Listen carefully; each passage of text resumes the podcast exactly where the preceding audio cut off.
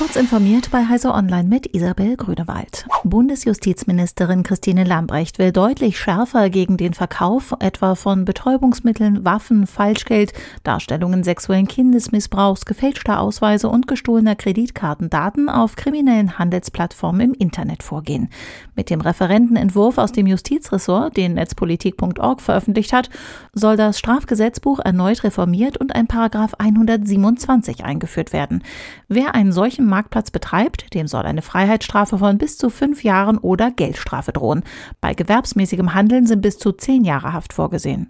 Darüber hinaus sollen die Fahnder die Telekommunikation Verdächtiger sowie genutzte Server überwachen und Staatstrojaner für heimliche Online-Durchsuchungen einsetzen können. IT-Systeme in Sektoren kritischer Infrastrukturen sind vor Cyberangriffen keineswegs gefeit. Dies erklärt die Bundesregierung auf Anfrage der FDP-Bundestagsfraktion. Im Gesundheitsbereich mit dem Schwerpunkt Krankenhäusern stieg die Zahl von Hackerattacken demnach von 16 in 2019 auf 43 im laufenden Jahr. Auch Angriffe auf den Energiesektor sowie Staat und Verwaltung haben zugenommen. Nur im Bereich Transport und Verkehr fiel die Zahl der Cyberattacken von 10 auf 8.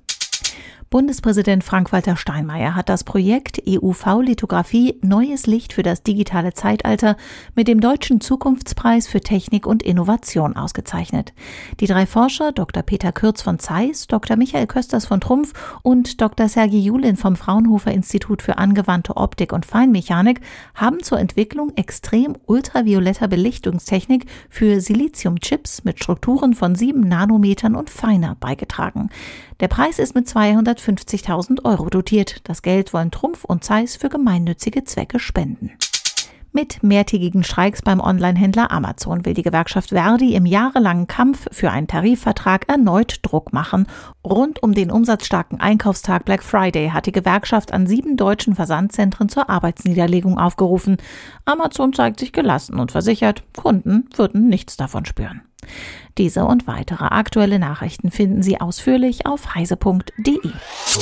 Werbung die Intel vPro-Plattform ist für Unternehmen konzipiert und weit mehr als nur ein Prozessor. Die umfassende Plattformtechnologie erfüllt nicht nur die Anforderungen ihrer IT, sondern auch die Wünsche ihrer Mitarbeiter. Die Intel vPro-Plattform vereint erstklassige Leistung, hardwarebasierte Sicherheit, moderne Fernverwaltbarkeit und Stabilität, sodass sie Unternehmensproduktivität beschleunigen, Daten besser schützen und von überall ihre PCs verwalten können. Gehen Sie auf intel.de slash morewithvPro und erfahren Sie mehr. Intel vPro Plattform. Build for Business.